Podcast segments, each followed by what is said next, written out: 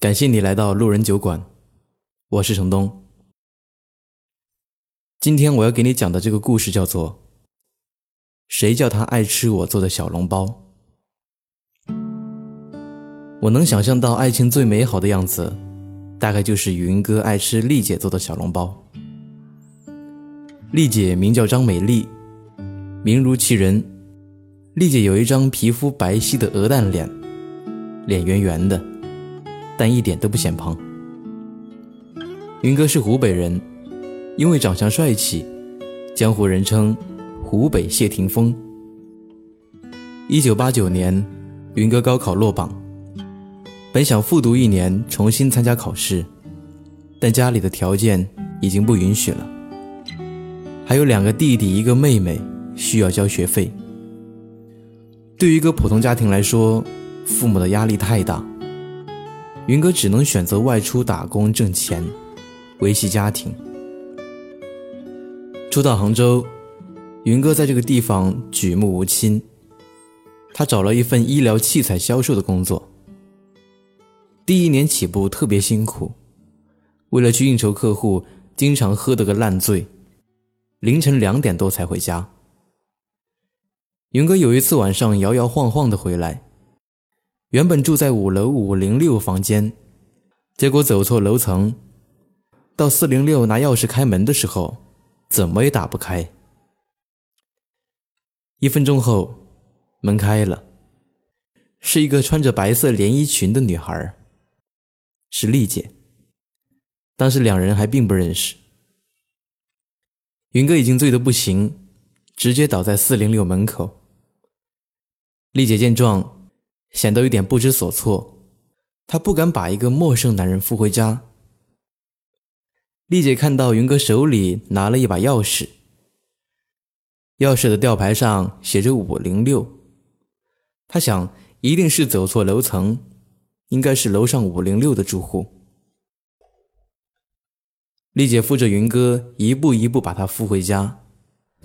把云哥送到家后，丽姐赶紧回到自己家里。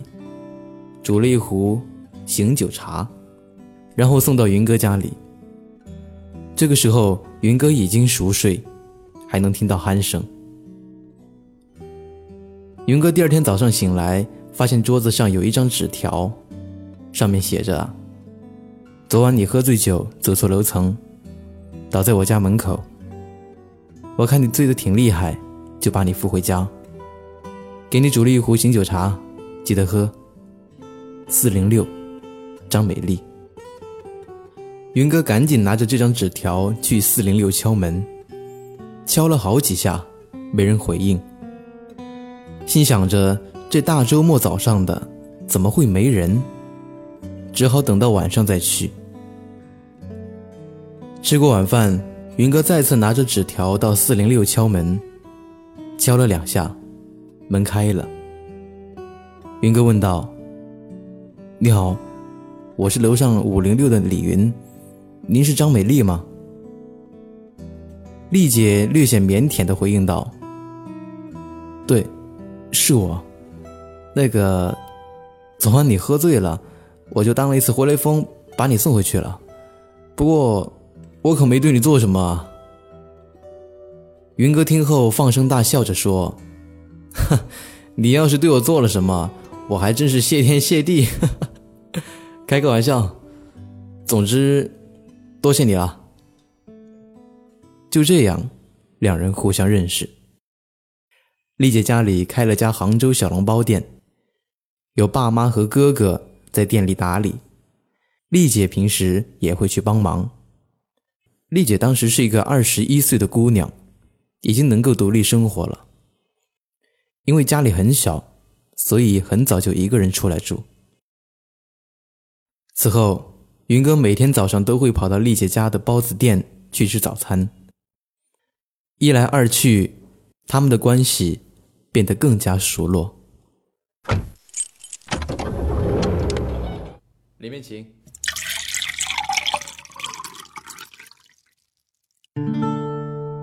每个来过的客人都会讲个故事。今天我买单，欢迎来到路人酒馆。一年后，云哥和丽姐在一起了。丽姐也从四零六搬到五零六，但丽姐并没有把这件事情告诉她的爸爸，因为她知道爸爸不会同意自己找外地男朋友，不希望女儿嫁的那么远，担心丽姐被骗。某天，丽姐的爸爸来看她，这天他们刚好去西湖散步。丽姐的父亲敲了四零六的房间，发现开门的竟然不是自己的女儿。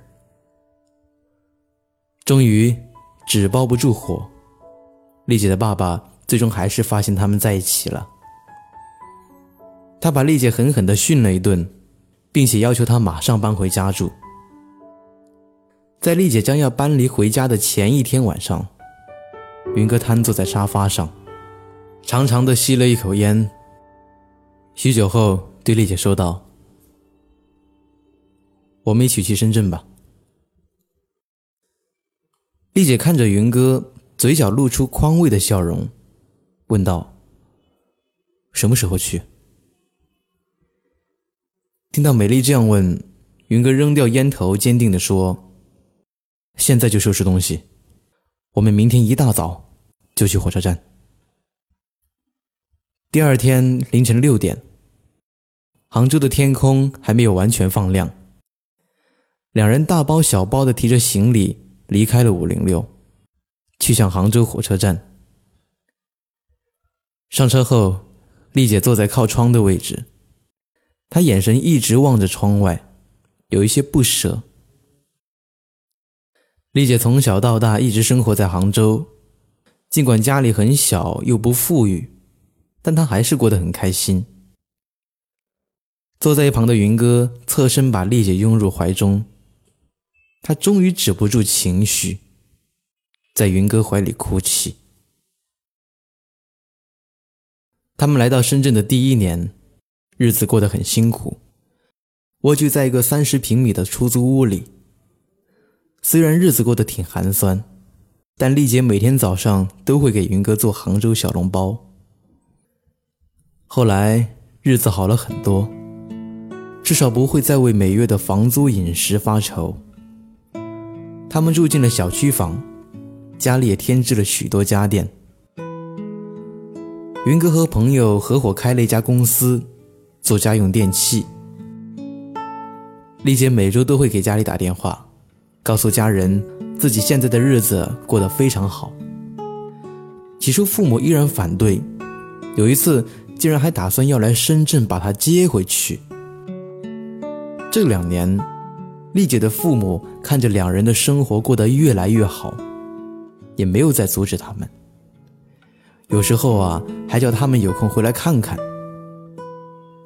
二零零五年，两人在双方的家里都置办了酒席，这下算是在亲人面前名正言顺的在一起了。第二年，他们有了儿子，取名叫李果。小名叫小果，一家三口生活富裕，这一切都是那么和谐。丽姐和云哥这一对成为了好多身边朋友羡慕的对象。可是日子并不会一成不变。二零一零年，云哥的公司陷入流动资金缺失的危机，他跟朋友借遍了钱，可是不够。连员工的工资都发不起，最后他跟朋友借了五十万元给员工发工资。随后，他宣布公司解散。云哥当天回家，直接躺在沙发上。儿子小果拿了一张试卷跑过来对他说：“老爸，你看我今天数学考了一百分哦。”你上次答应我要给我买变形金刚。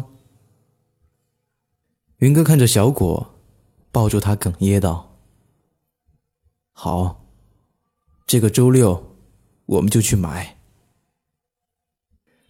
丽姐从厨房出来，招呼父子俩到饭桌来吃晚饭。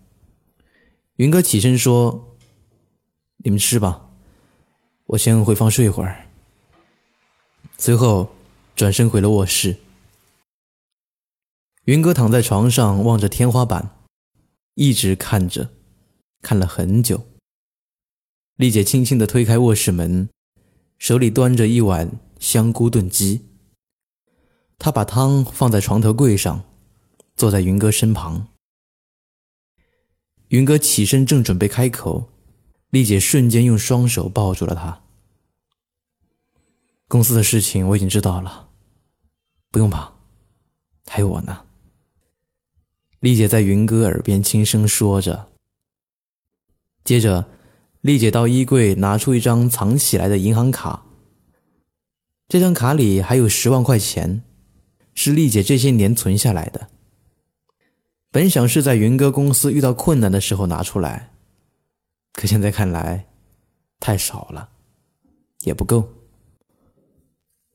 丽姐转头看向云哥，说：“我决定了，这个家总不能你一个人养。”从现在开始，我要做个会挣钱的女人。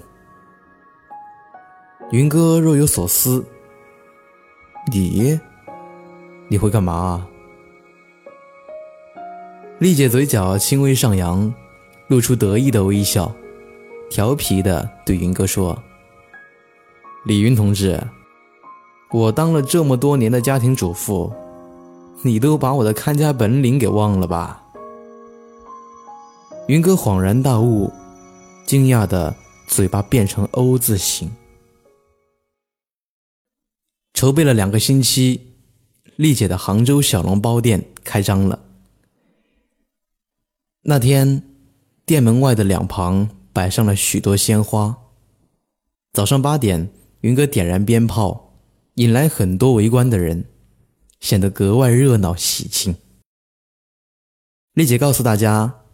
第一天开张，店里所有的包子免费吃。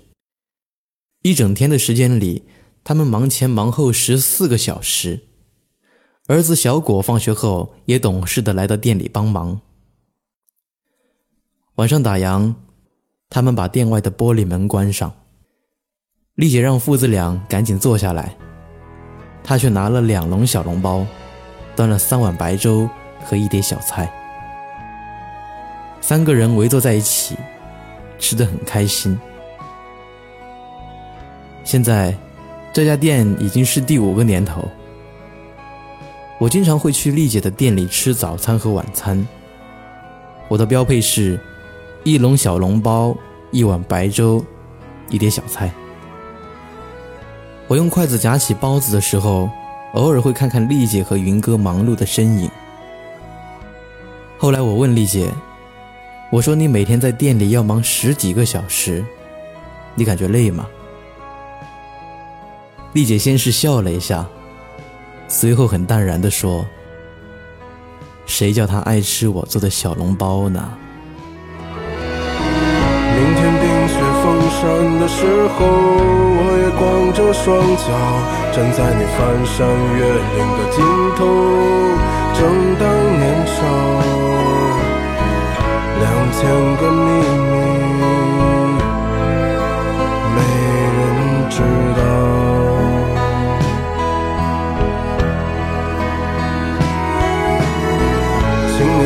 春天到来的时候，轻轻歌唱，唱一首关于冬天的歌谣，漫漫长长，鸽子啊。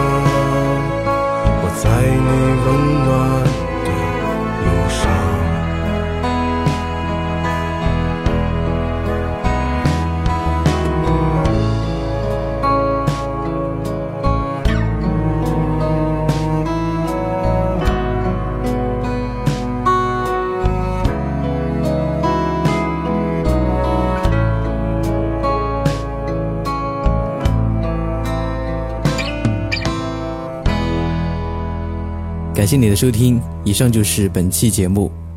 如果你想查看故事原文或者第一时间了解到我们的故事，可以关注微信公众号，微信里搜索“南方的冬”，记得“冬”是东西的“东”。